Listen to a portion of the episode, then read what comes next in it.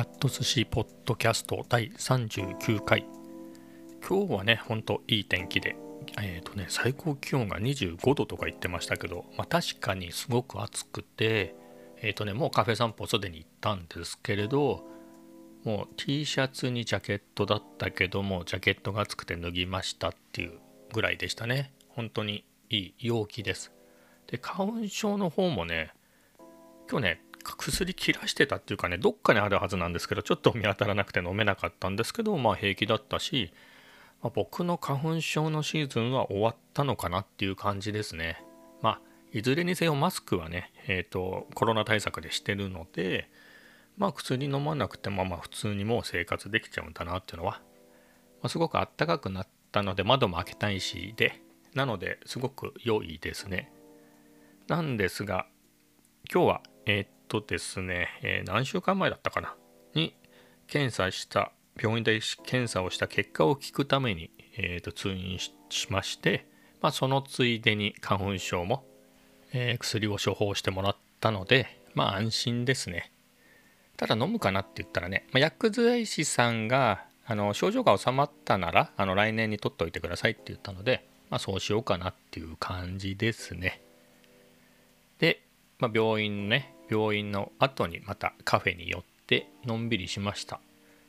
あの馴染みのねあのパン屋さんとケーキ屋さんが併設されてるっていうかまあ一緒にやってるカフェ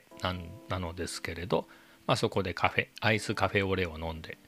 ここのアイスカフェオレがねまあ美味しいのは美味しいんですけどえっ、ー、とね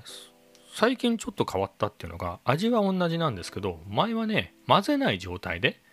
えっ、ー、と多分下に牛乳がで上に上からコーヒーを入れてなのであの分離しててねその非常に映える感じだったんですけれど最近混ぜた状態で出てくることが多くなってきてサービスのつもりなんですかね。まあ普通はまあ混ぜた状態で出てくるからまあいいと言えばいいんですけどね、まあ、なかなかそのコントラストも好きだったんでねあの牛乳の白い層と,、えー、とアイスコーヒーのねあの濃い黒というか焦げ茶というかあの色のコントラストが好きだったのでちょっと寂しいところはありますが、まあでも美味しいのでね。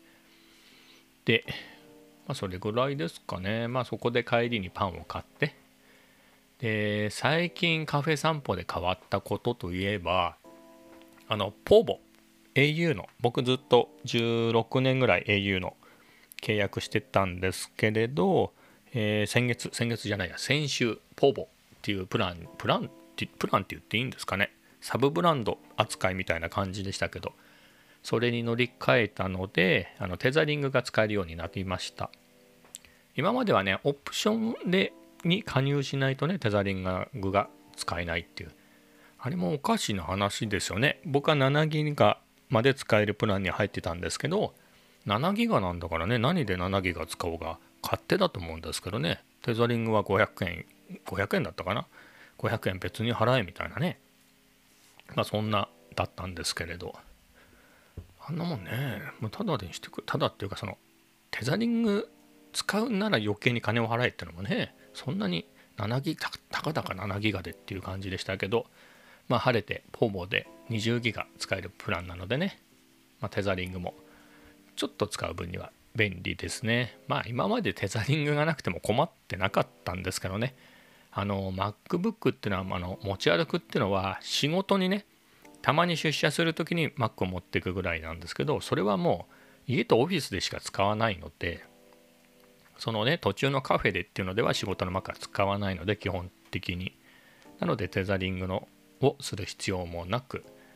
iPad もま持ち歩くこともあるんですね。まあ Kindle 端末代わりとして持ち歩いて読書したりっていうのはするんで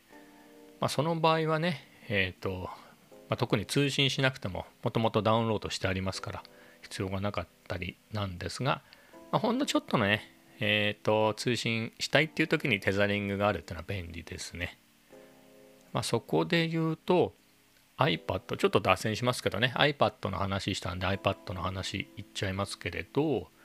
僕は初代が出た時にすぐ飛びついたんですね2010年ですかね出てすぐに日本で買えるようになってすぐに飛びついて、まあ、そこからあれはどのぐらいだろう？2年か。2年使って iPad3 と呼ばれる。最初は iPad Retina って名前だったはずなんですけどね、まあ、iPad3 と呼ばれるモデルに買い替えてそっからは結構頻繁に1年後に1年後か同い年だったか。1年後かな。iPad mini の初代が出てすぐ買ってあれは安かったですね。当時一番安いやつだと日キュッパで買いましたからね。で翌年に、I、えっとねそれをね 落っことしやったんですよね。落っことして画面を割ったので iPad mini レティナが出てそれのやつを買いましたね。それは結構気に入って使ってたんですが多分スペック的に iPad3 並みだったはず。なのでね画面も綺麗出して。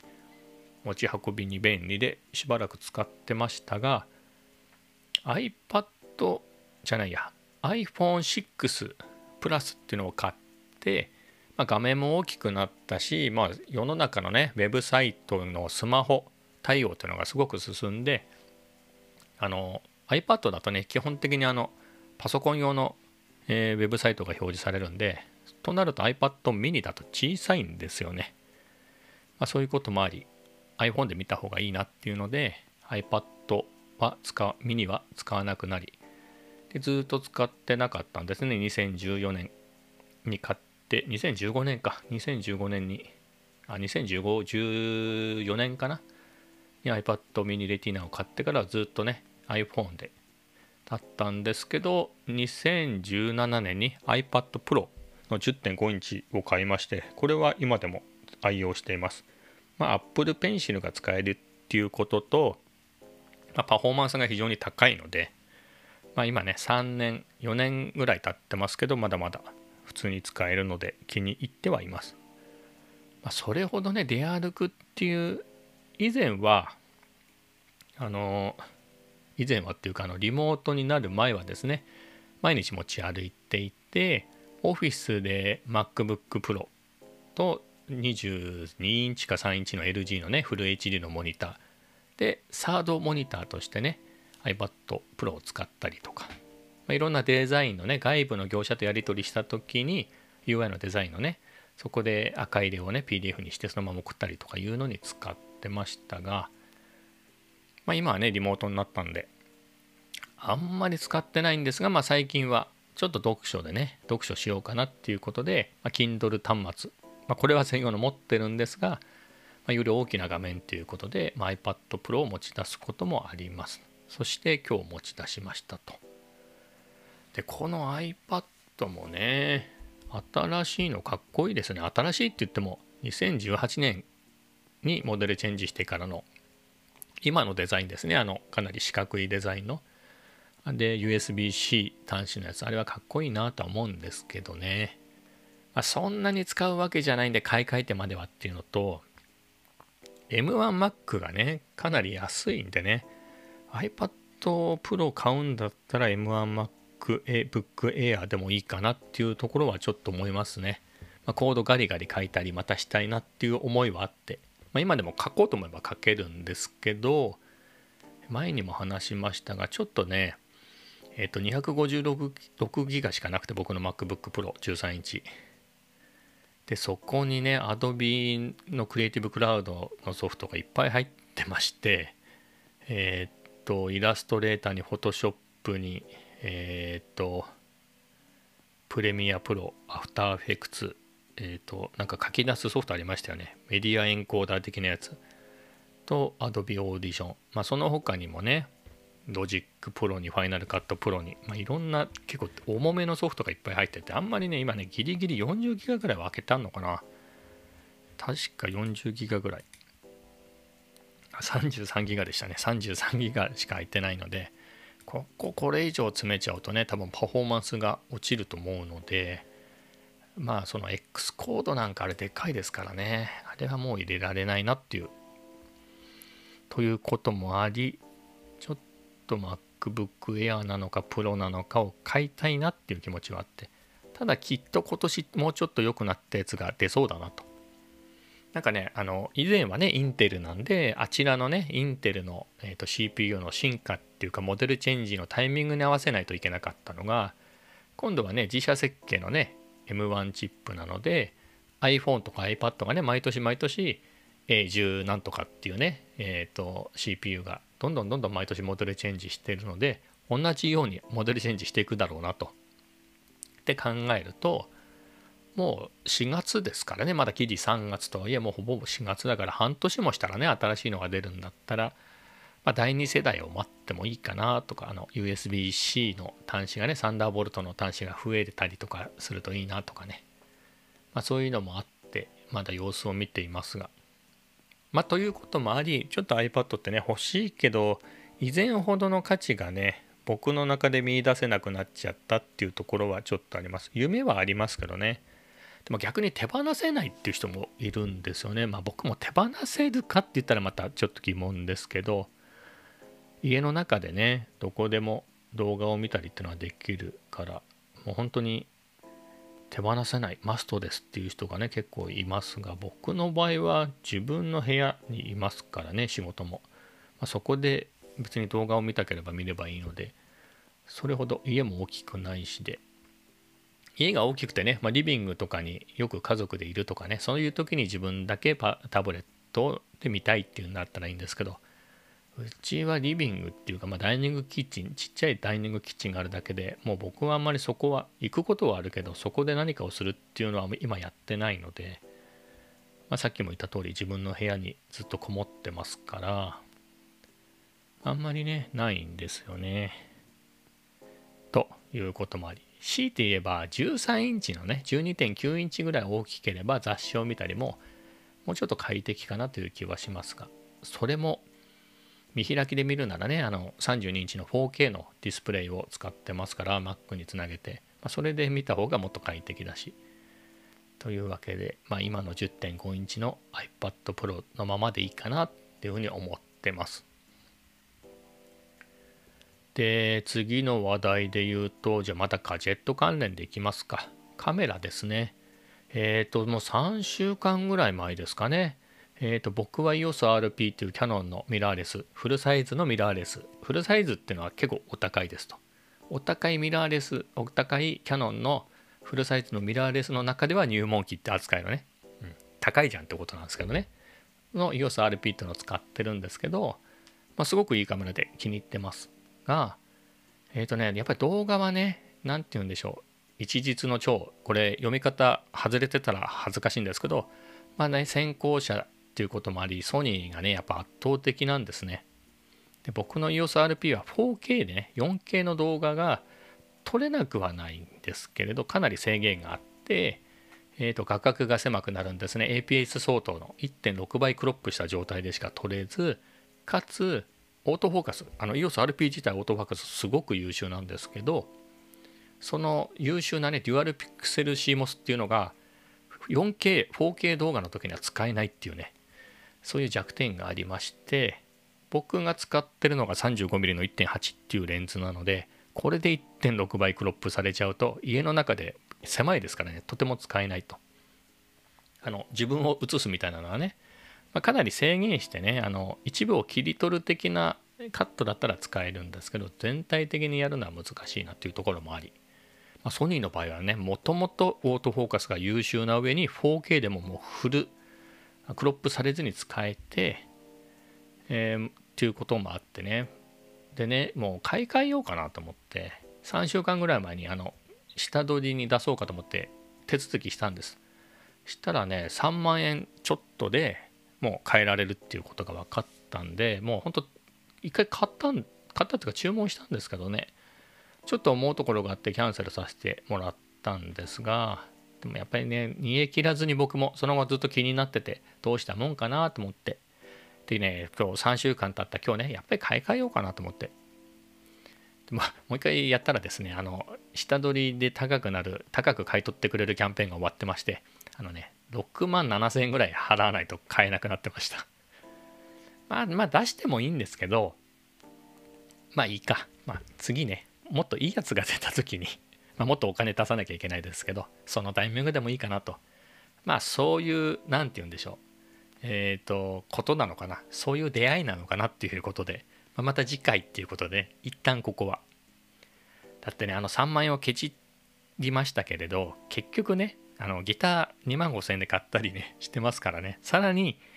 オーディオインターフェースも欲しいななんて2万ぐらいのやつが欲しいなって言ってうだうだしてますからもうあの時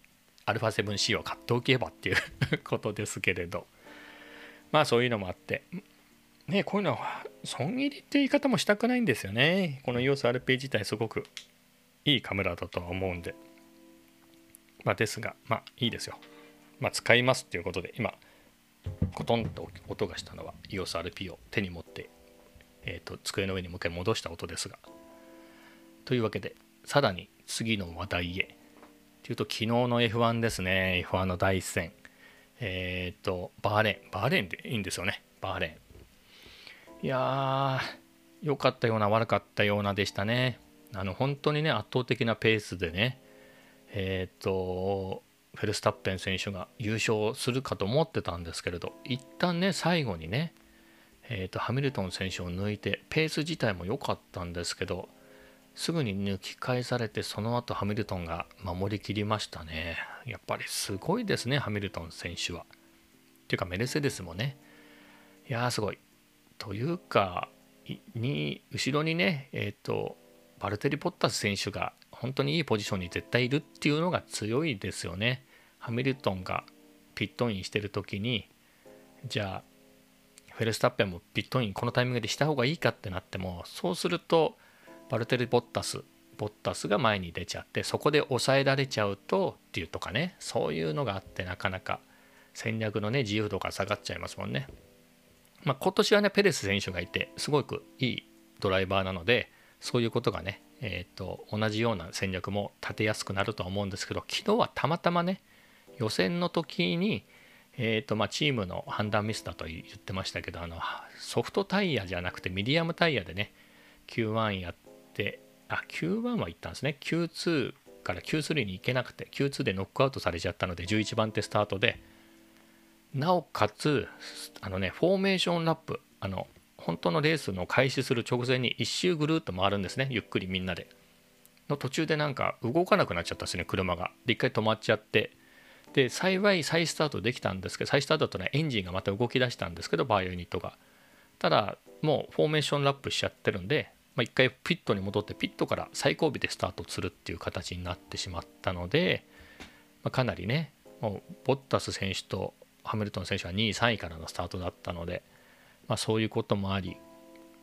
まあ、惜しかったですね。でもいいレースで言えばねまあ誰そのフェルスタッペン選手もね、まあ、リタイアせずにあのペレス選手もねペレスもリタイアせずに最終的に6位ぐらいでしたかね。6位ぐらいでフィニッシュできたし。であとは角田選手ですね。こあのデビュー戦の。もういきなり9位9位っていうことで。もうすごいですよね。日本人であの初戦でポイントを取ったのは初めてだっていうことなんで。もう中島悟選手の頃からですもんね。あれが87年とかですよね。その頃から何人もいて初めてだっていうことですからねでも確かに早かったですね、まあ、すごいなと思ったのはマシンノさんもねもちろんあるんですけどあのフェルナンド・アロンソと,、えーと、セバスチャン・ベッテルあとキミ・ライコネンっていうねあの現役で走ってるワールドチャンピオン元ワールドチャンピオンの3人を抜いてきましたね。まあそれもすごいですけれどその人たちよりもいいマシンにね日本人が乗れてるっていうことがすごいいいなと思います。どうしてもね例えば直前直前というか角田選手の前って7年前のねえっ、ー、と小林カムイ選手って、まあ、ウィリアムズとかあれ？ウィリアムズは中島和樹でしたっけ？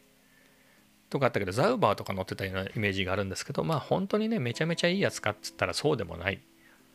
まあ、本当にいいやつに乗れてたって言ったら中島悟選手ですかねセナがねこのチームメイトでセナは優勝してましたからねまあ、というようなねマシーンに乗ってたっていうことは中島悟選手が一番単純に同じマシン同士はきあの比べられないですが状況的には中島悟選手ほどいいマシンに乗ってた人はいないですよね。多分次が拓磨選手はマシーンっていうかねチームはね速いチームだったんだけどちょっと拓磨選手には冷たかったですよね BAR。なんかよくネタになってましたよね拓磨選手がリタイアとかトラブルあるとあのピットでバトン側ジェイソン・バトン側のねチームメイトのジェイソン・バトン側のチームチームの人たちが爆笑してるみたいな映像がよく映ってましたもんね。まあ、ひどい扱いを受けていたなと思いますけど。まあみたいなのもあり今回はねアルファタウリっていうのはもちろんトップチームではないですけれどもう今年はすごくマシンの出来がいいみたいで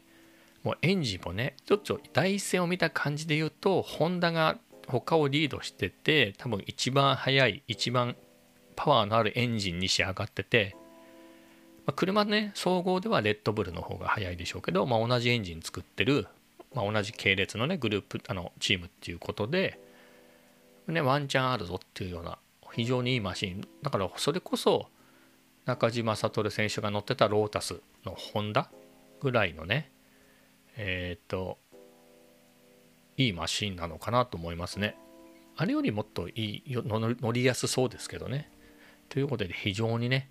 これから先も楽しみですね、まあ、自信になったでしょうね。予選でもね。まあ Q1 ですけど2番手のタイムを出してそこもね、まあ、Q2 で終わっちゃいましたけど、まあ、どんどんねあの慣れてくれば Q3 にも十分いけるあのチームメイトのガスリー選手は Q3 行ってましたからね。これからだんだん。Q1 で終わるってことはあんまりなくて Q2 には確実に行って Q3 も全然いけるだろうっていうようなねいいマシンだし。で理解が深まれば Q3 にも行っていいポジションからスタートしてもっとね上位のねそれこそ6位とか5位とかでできれば表彰台とかね行ってほしいですよねそういうのもね今年夢見られるなと何せ23戦ありますからねでだんだんあの F2 時代に走ったことのある馴染みのあるサーキットも出てくるしっていうので非常に角田選手楽しみですあとは言うまでもなくね、まあ、ガスリー選手もね、昨日ちょっと惜しかったですね。マシントラブルではなかったですけど、あの、リカルド選手、マクラレのリカルドとちょっとぶつかっちゃったんですかね。フロントウィングが壊れちゃって交換したりとかで。ちょっともったいなかったですが、ただ、リタイアすることなく、確かリタイアはなかったですよね。まあ、終盤まで走ってた記憶がありますが、いろんなデータを取ったりね、マシンに慣れたりっていう意味での走行のは重ねられたと思うので、まあ、これから先ね、まだまだとペレスもねあのすごくえっ、ー、と何て言うんですか持ち直してね、えドライバー・オブ・ザ・デイに選ばれてるぐらいでもうほんと10ポイントね取ってましたからね非常に楽しみで。あとアロンソ選手もね楽しみですけどね僕は。ベッテルとかあの辺のね元ワールドチャンピオン、まあ、ライコネンはねなんかまったりしてますもんね。なんか別にっていう感じでずっとアルファロメオで走ってるからいいんですけど、アロンソ選手はね、えーと、ルールが大幅に変わる来年以降競争力をね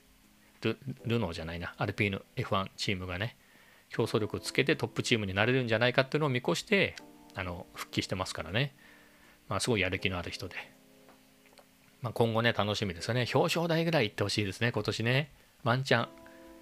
ワンチャンあるといいんですが、フェラーリがね、去年調子が悪かった。フェラーリがどうも調子が良さげなので、ちょっと壁は厚いですが、だから普通に行くと、レッドブルかメルセデスが表彰台を独占して、そのどっちかに1台がど何かあったぐらいだとね、表彰台はその2チーム4人のうちの誰かで取っちめちゃうので、そこでね、何か他にも他の要因があれば、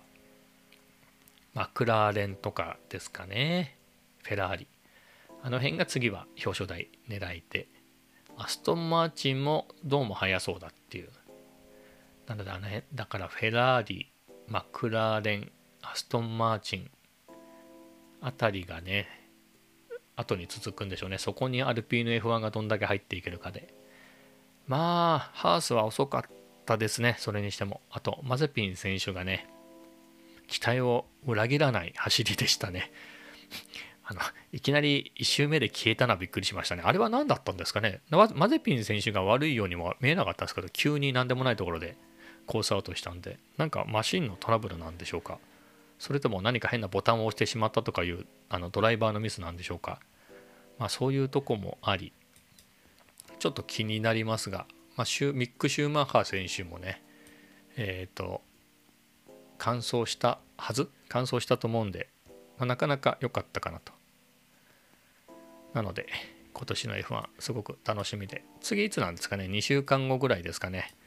なのでそこが楽しみだな。ちょっとスケジュール見てみますけどあ結構未来ですね。4月18日。その次が5月2日ですもんね。あそっか。エミリア・ロマーニア GP って書いてあるけどイモラですね。イモラ。イモラって去年ぐらいに復活したんですか？これ。でしたっけ？ちょっと楽しみですが僕の F12019 っていうソフトにはイモラ入ってないのでモンツァは入ってるんですけどね。ちょっと馴染みが僕的にはあのゲームの上での体験がないので。ちょっと F120 買おうかな。これ入ってるんですかね。ちょっと見てみますね。あの見てみますか。今年やるところのサーキット。昨日がバーレンでしょ。で次2戦がイモラ。で第3戦がポルトガル。ポルトガルはね僕のソフトに入ってないですね。カタルニアカタロニアサーキットは入ってますね。スペイン GP は入ってると。でモナコ苦手のモナコも入ってますと。アゼルバイジャン GP も入ってますね、まあ、このこれも苦手なんですよね。街中走るから、まあ、カナダも入ってるはず。カナダは入ってたけどジルビルヌーブサーキットだったかな。ポール・リカールサーキットは入ってますね。オーストリア GP レッドブルリンクも入ってる。イギリスシルバーストンも入ってる。ハンガリーのハンガロリンクも入ってる。ベルギーのスパフランコルシャン大好きなコースですけどここも入ってる。オランダは入ってないんですね。去年去年はやれなかったですけど去年から一応最初はねカレンダーに入ってたザントフォールトっていうオランダの GP は僕のソフトには入ってないからこれは F120 2020を買わないとできないですね。でイタリア GP のモンツァは入ってますと。ロシアのソチは入ってますね。でシンガポールも入ってる。鈴鹿も入ってる。サーキット・オブ・ジ・アメリカどうだったかな。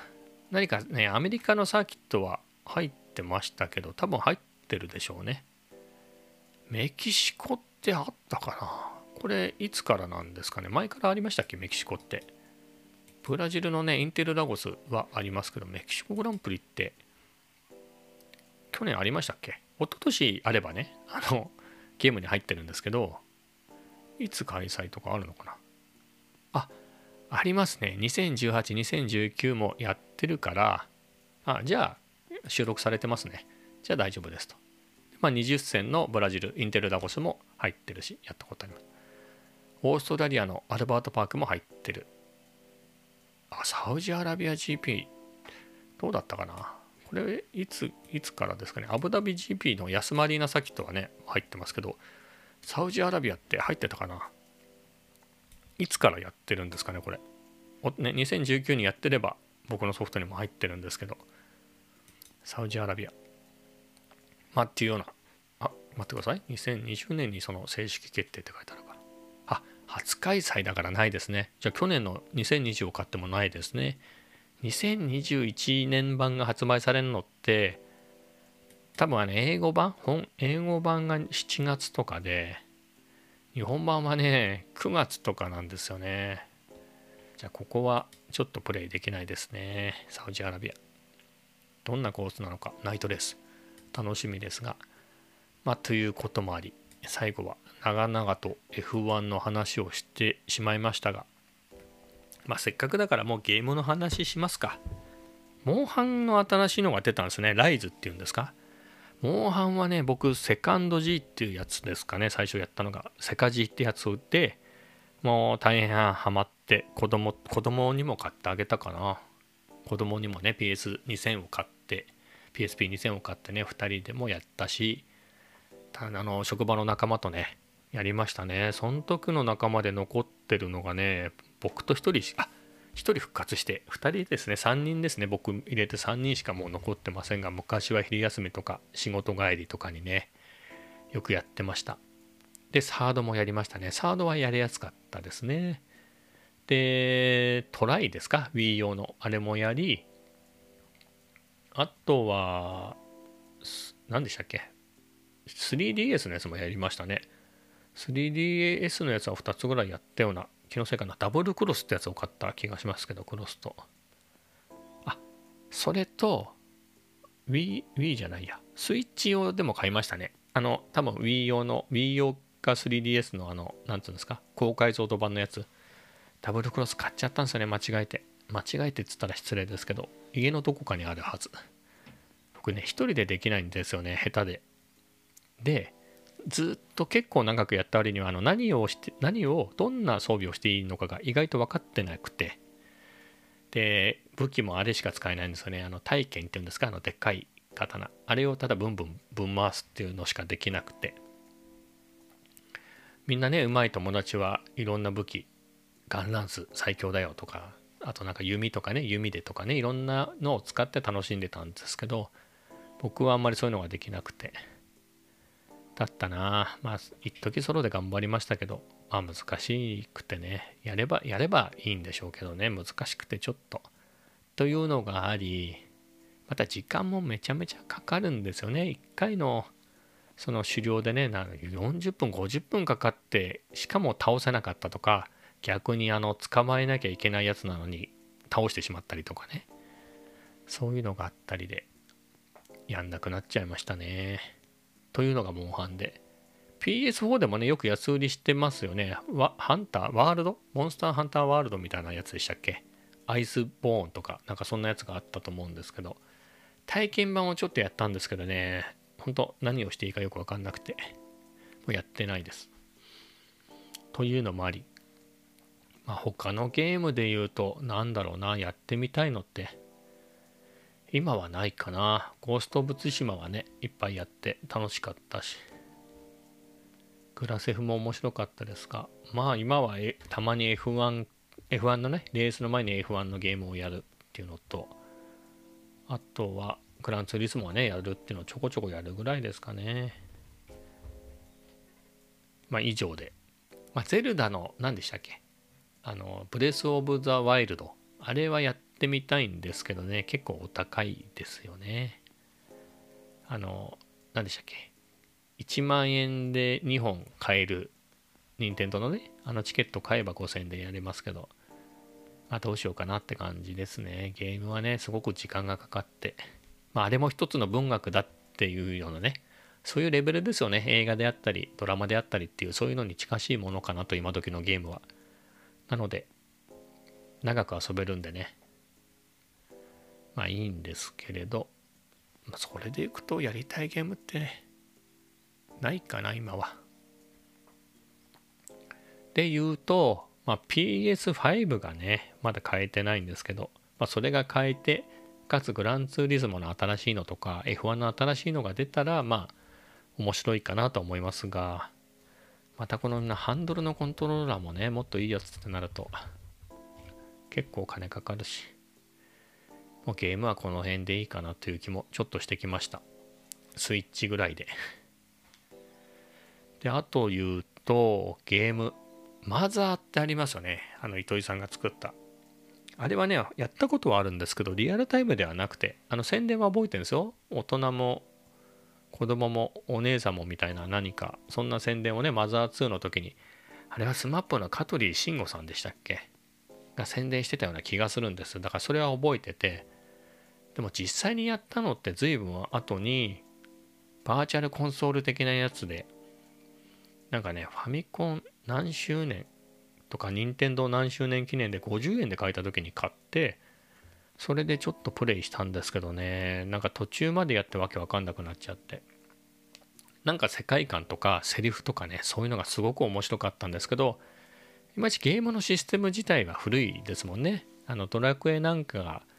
リニューアルしたりとかするたびにあのコマンドの操作がね、あのすごいやりやすくなったりっていうのと比べると、昔のままをバーチャルコンソールで出してるみたいな感じですごくやりにくくて、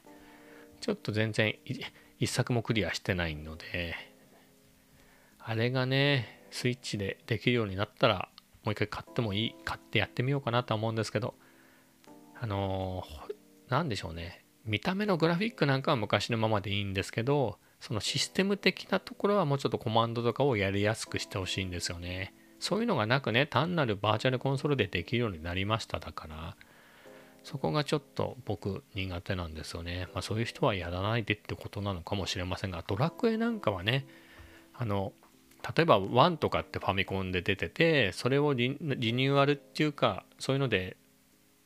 スーファミ版で出たりっていうのがどんどん出てると思うんですけどその時にねその時その時のドラクエの最新版の使いやすいユーザーインターフェースに変わってたりしてねああいうのやってくれればねいいなと思うんですがまあそれぐらいですかね。やりたいやりたいというかまあちょっと興味があるのは。